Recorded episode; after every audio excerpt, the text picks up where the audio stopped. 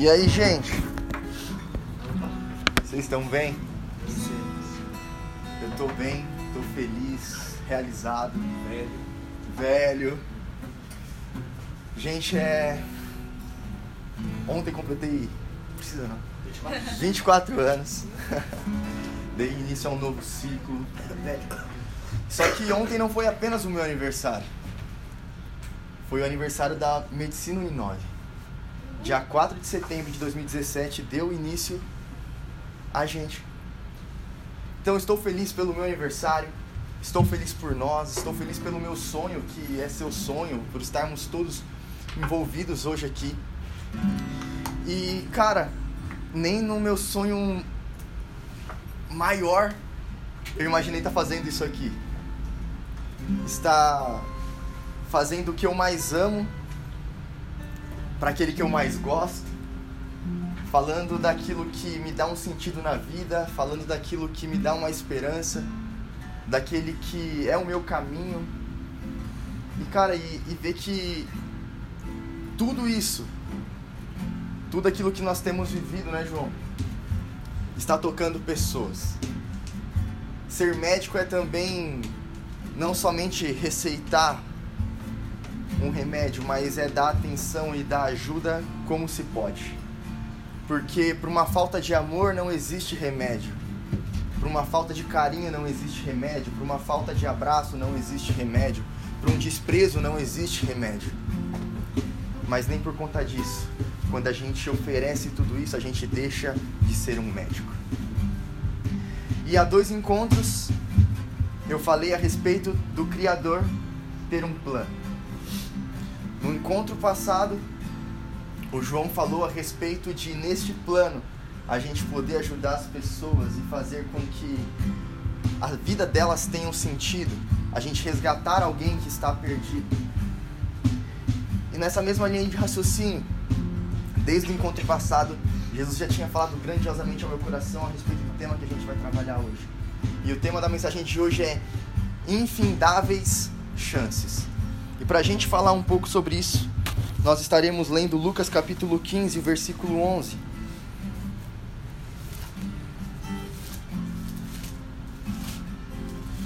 É uma história muito conhecida, mas eu quero elucidar ela a você de uma forma diferente nessa tarde. Lucas capítulo 15, versículo 11 vai dizer: Jesus continuou. Um homem tinha dois filhos. O mais novo disse ao seu pai: Pai, quero a minha parte da herança. Assim, o pai repartiu sua propriedade entre os dois filhos. Não muito tempo depois, o filho mais novo reuniu tudo o que tinha e foi por uma região distante. E lá desperdiçou seus bens vivendo irresponsavelmente. Depois de ter gasto tudo, houve uma grande fome naquela região e ele começou a passar necessidade.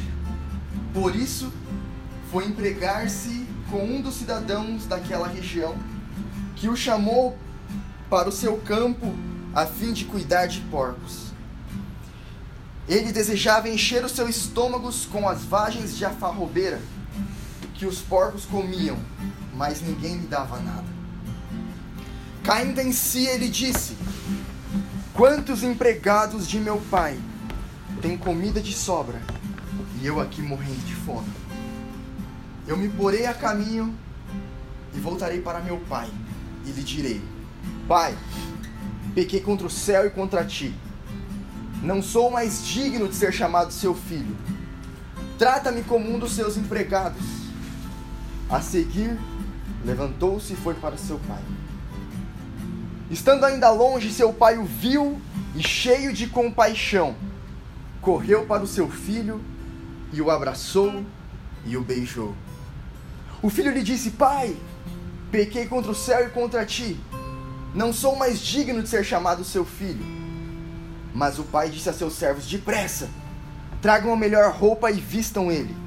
Coloquem um anel em seu dedo e calçado em seus pés. Tragam um novilho gordo e matem-no Vamos fazer uma festa e nos alegrar. Pois este meu filho estava morto e voltou à vida, estava perdido e foi achado. E começaram a festejar o seu regresso. Enquanto isso, o filho mais velho estava no campo. Quando se aproximou da casa, ouviu música e a dança. Então chamou um dos servos e perguntou: O que está acontecendo? Este lhe respondeu: Seu irmão voltou, e seu pai matou um novilho gordo, porque o recebeu de volta são e salvo. O filho mais velho encheu-se de ira e não quis entrar. Então seu pai saiu e insistiu com ele. Mas ele respondeu ao seu pai: Olha, todos estes anos tenho trabalhado como escravo ao teu serviço e nunca desobedeci às tuas ordens. Mas tu nunca me destes nenhum cabrito para eu festejar com meus amigos.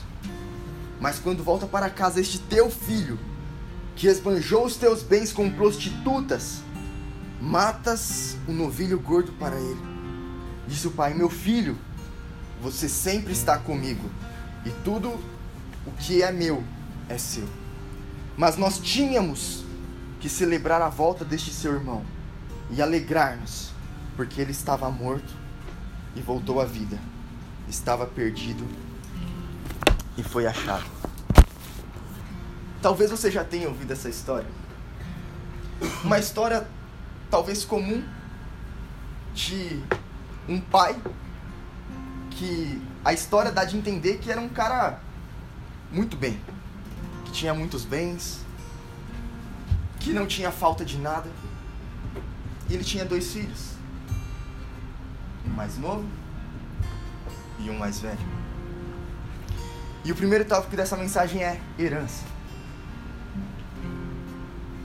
E exatamente este é o ponto que fez com que aquela família, por um determinado momento, fosse desunida. O filho mais novo olhou para tudo aquilo que ele tinha talvez não dava valor, achava que as coisas eram fáceis, achavam que ele poderia talvez ser um melhor administrador do que o pai dele era. Que poderia fazer as coisas numa nova mentalidade, de uma forma que totalmente inovadora. E este é um, o nosso mal. A gente muitas vezes olha para as pessoas que têm um pouco mais de experiência que a gente falam eles não sabem de nada. Eu já vivi o suficiente para poder tomar um rumo na minha vida, para poder fazer este, este negócio prosperar de uma forma diferente. E neste caso, ele solicitou a herança. E é interessante que o que é herança?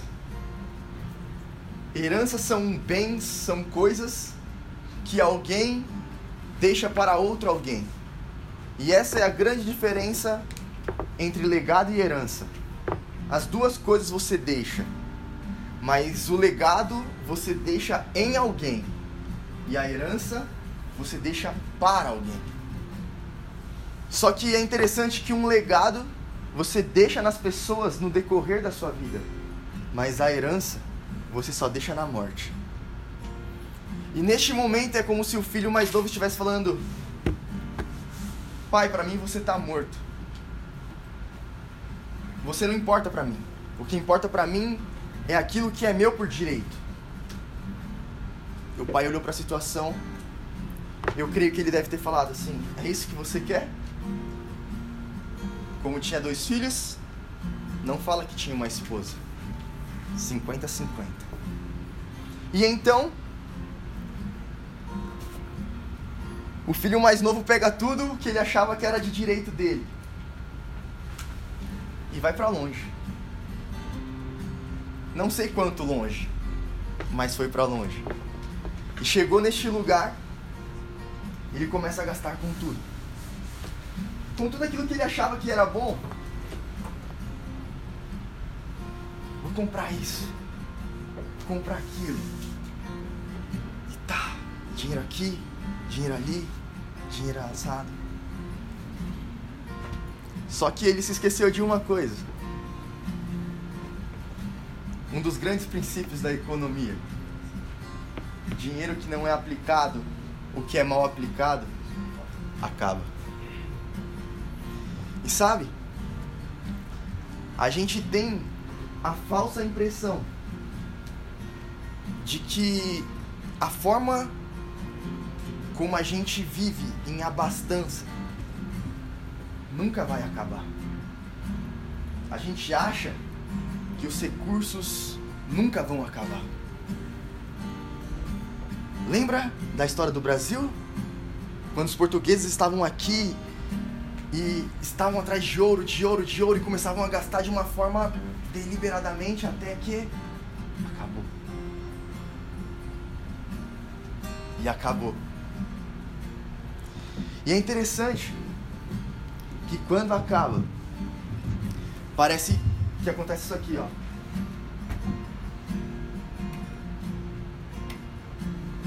Parece que uma chave desliga. Alguém que estava na crista da onda se vê no vale. E cara, você se acostumar com uma realidade diferente para melhor é muito fácil. Mas você se acostumar com uma realidade diferente para pior é difícil. E aí olha só, um cara que tinha tudo. Absolutamente tudo. Tinha conforto, tinha carinho, tinha comida. Se viu numa situação que ele estava trabalhando cuidando de porco e mais do que isso, ele queria comer aquilo que os porcos estavam comendo. E detalhe, ninguém dava nada.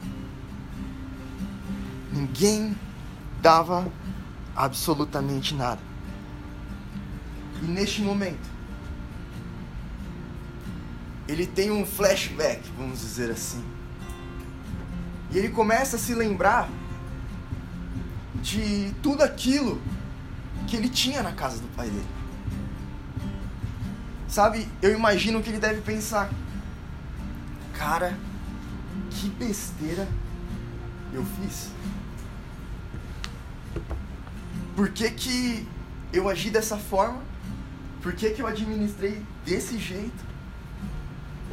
E é interessante que ele faz uma comparação. E nessa comparação que ele faz, ele olha para o pai mas ele não olha especificamente para o pai. Ele olha para os funcionários do pai. E ele diz: Na casa de meu pai tem tantos funcionários. E eu aqui nessa situação passando fome. Eu vou voltar para a casa do meu pai. E preste atenção. Ele volta para a casa do pai não porque ele se arrependeu do que ele fez. Ele volta para a casa do pai por conta da necessidade que ele estava passando. E, e ele faz um plano mirabolante. Quantos de nós nunca fizemos isso? Sei lá, a gente vai chegar numa garota e você vai. Cara, como que. O que, que eu vou falar e como que eu vou me declarar e tudo mais? A faca. A faca, Tem uma faca com a língua. Porque ele tava no último encontro, vai ficar. É, depois a gente. Vergonha a gente só passou uma vez. O que, que eu vou falar? Como que eu vou me expressar? Ou então, quando você faz uma coisa muito ruim, seja para um amigo, para o seu pai, enfim, para sua mãe, como que eu vou me justificar e você cria toda aquela. Não sei você se, se você já fez isso, mas você fica criando as suas conversas em inglês e você pergunta e você responde para si mesmo quando você abre a boca não sai nada. E ele fala: Eu vou voltar para casa do meu pai. E ele volta ele volta para a casa do pai. E a palavra vai dizer que ainda de longe o pai olhou e ele correu. O pai correu, abraçou e beijou.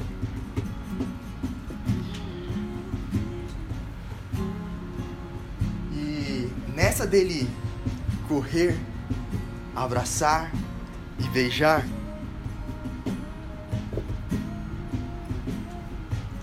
Sabe o que significa o correr?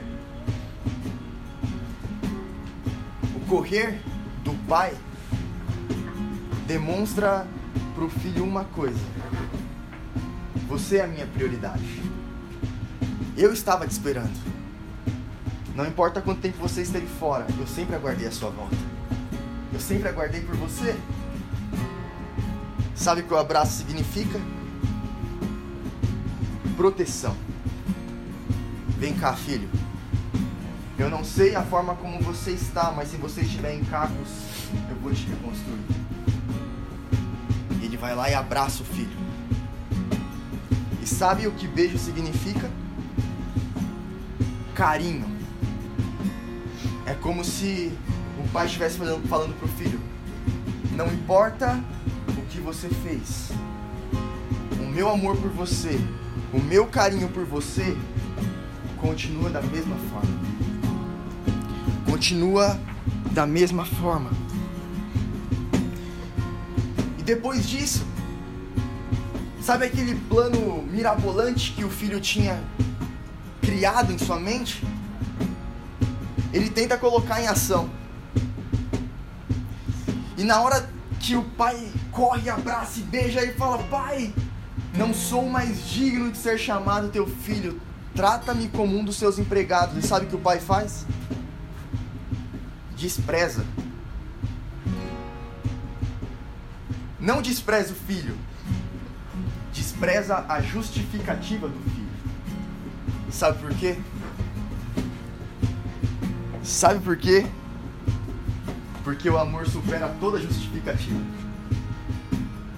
O amor supera qualquer justificativa.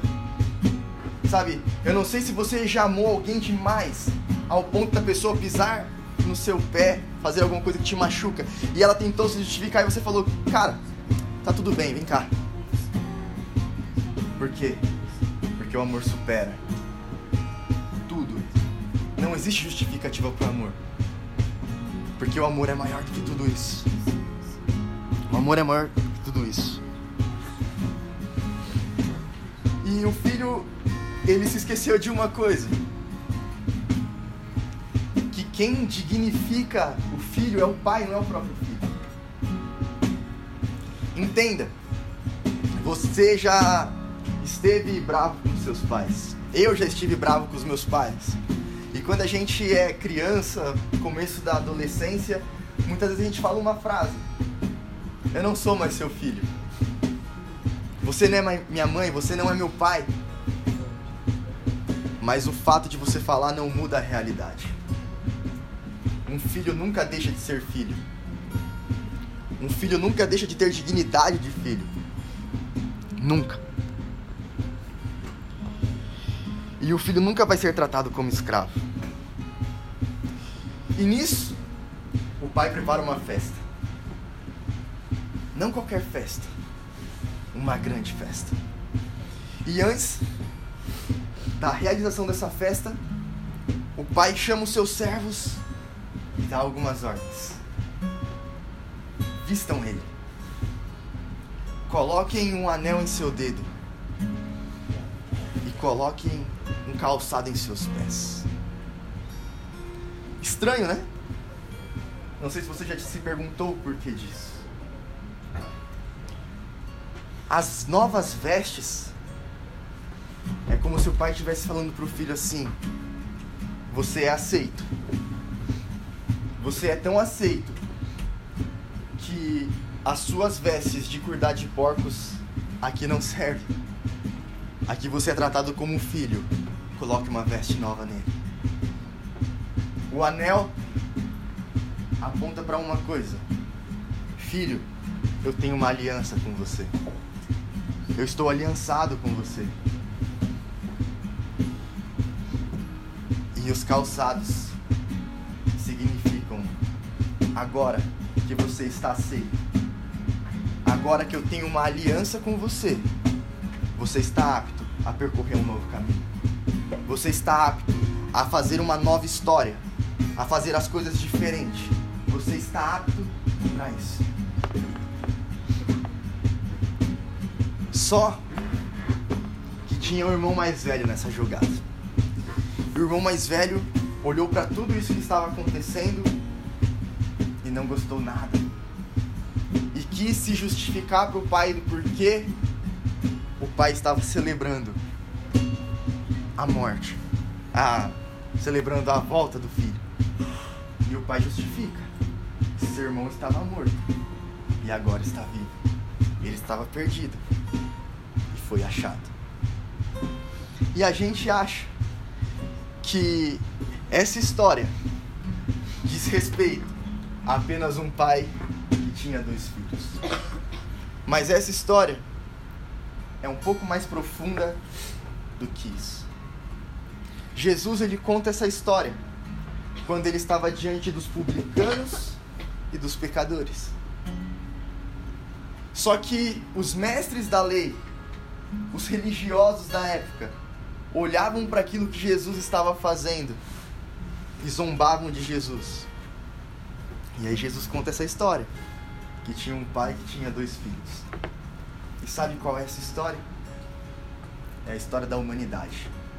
Essa história é a minha história e a sua história. Deus ele tem um plano perfeito. O plano do Criador, como eu falei há duas semanas. Quando Deus faz esse plano, ele estabelece um jardim e coloca o homem lá. Quando ele coloca o homem lá, ele dá algumas direções, algumas ordenanças e fala: Olha, você pode comer de tudo, mas não coma dessa árvore.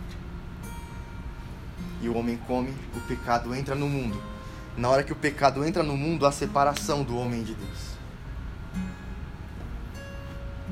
Esse é o filho mais novo que pegou o que achava que era de direito dele, comeu do fruto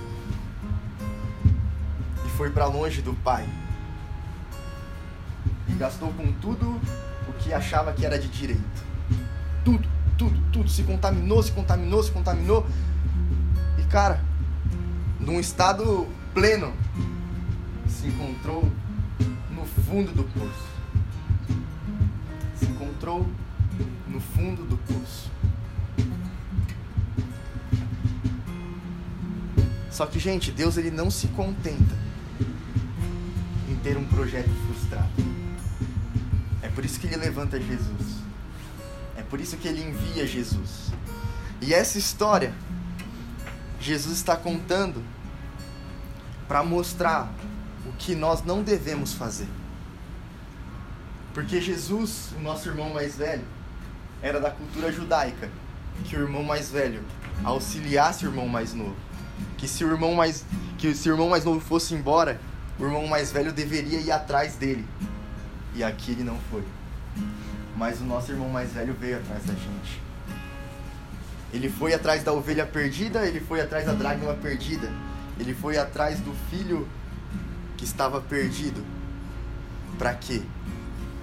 Para mostrar que o Pai anseia, anseia que a gente volte para Ele.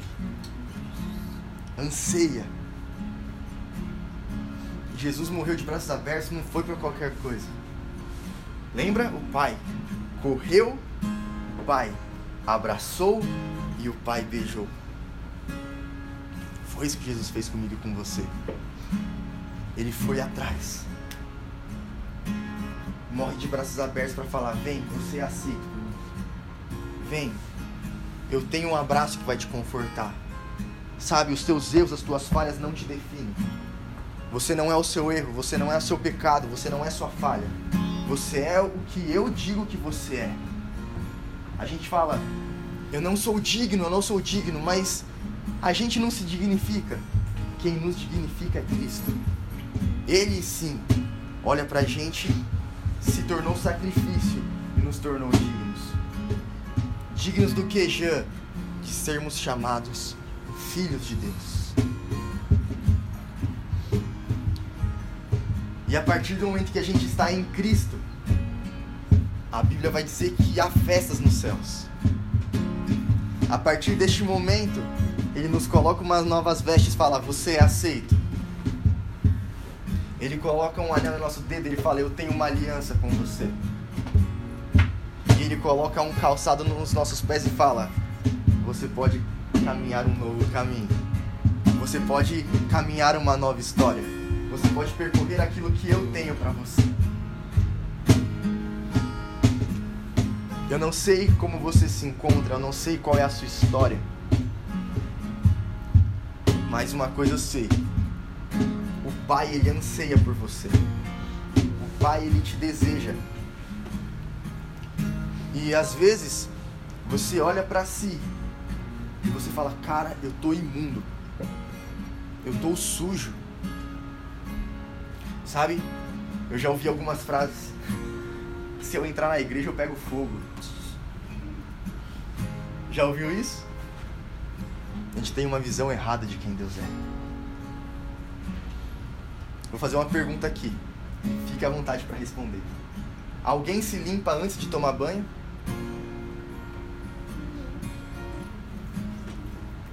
Pouco provável, né? Então por que a gente quer se consertar antes de se apresentar para Deus?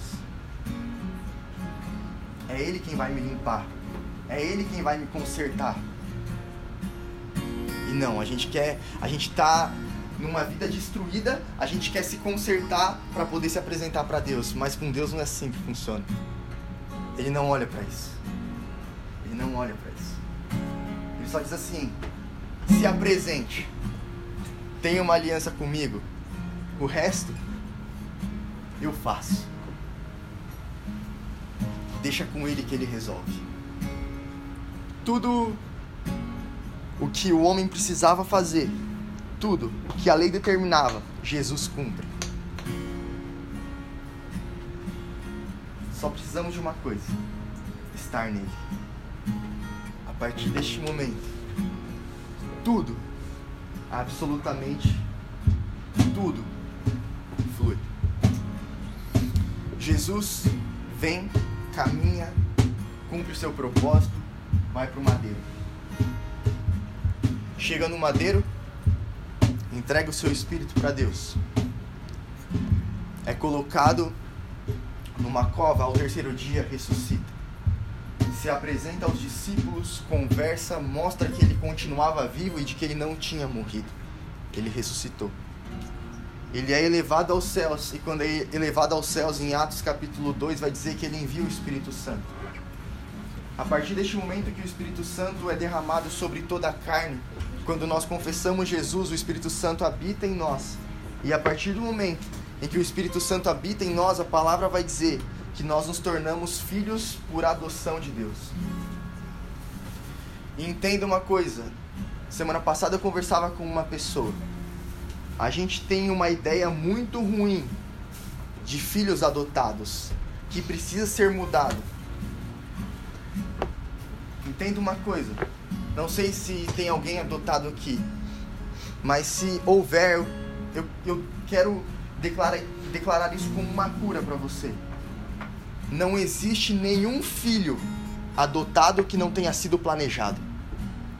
Um filho natural pode ter acontecido, um filho adotado nunca. Todo filho adotado é planejado. Quando a Bíblia vai dizer que nós somos filhos adotados por Deus, quer dizer que Deus planejou me ter e te ter. Nós não somos fruto do acaso, nós somos planejados. E a partir deste momento, em que nós somos os filhos adotados de Deus, nós temos direito ao que Cristo, o primogênito sobre toda a criação, tem. A herança de Cristo é minha herança. Então tudo que Cristo tem direito, eu tenho direito. Se Cristo é filho, eu sou filho. Se Cristo é abundante, eu sou abundante. Se Cristo é próspero, eu sou próspero. Se Cristo é feliz, eu sou feliz. Se Cristo cura, eu também vou curar. Se Cristo dava atenção às pessoas, eu vou dar atenção às pessoas. Tudo o que ele faz, eu faço. A natureza dele é a minha. E a partir disso, a gente vai encontrar um sentido nas nossas vidas. Que hoje você saia deste encontro pensando um pouco mais a respeito disso, analisando como está a sua vida e sabendo que, assim, eu não preciso me consertar, não preciso me limpar antes de tomar banho, entende? Se apresente ao chuveiro. Só se apresente ao chuveiro. A partir disso, as coisas fluem. As coisas fluem. As coisas fluem. Se você está no fundo do poço, lembre-se, só volta para casa do Pai. Ele vai te aceitar. Que Jesus toque você de um jeito especial nessa tarde. Que você se sinta um pouco mais realizado, um pouco mais feliz. Mas eu queria dizer uma coisa além. Que você nessa tarde se sinta aceito por Deus. Quero orar por você. Jesus, eu, eu te agradeço por este encontro, por cada vida que está aqui. Jesus, eles são assim como eu sou, especial demais para você, amado demais por você, desejado demais por você, cobiçado demais por você. Que nessa tarde uma porção do teu amor seja derramada em cada coração. Que o Senhor cure as feridas, que o Senhor restaure as vidas que se encontram destruídas, que você construa aquilo que se encontra em ruínas. Jesus, que neste momento o Senhor venha ser revelado a cada um que está aqui, que o Senhor venha ser plenamente esclarecido nessas mentes. Espírito Santo, eu quero pedir, revele Jesus neste ambiente, conforte cada coração. Pai, que a cada dia nós possamos nos relacionar com você, sabendo que nós somos aceitos, que tudo que precisava fazer, Cristo já cumpriu. O nosso papel hoje é nos apresentarmos a você e nos relacionarmos contigo. Jesus, obrigado. Eu quero te agradecer por essa família maravilhosa que está sendo construída aqui. Que cada dia mais as pessoas possam se achegar neste lugar, se sentir acolhidas, se sentirem importantes, sentirem amadas pelo Senhor e por nós. Obrigado por este momento. É no teu nome, Jesus, que nós oramos e que nós te agradecemos. Amém.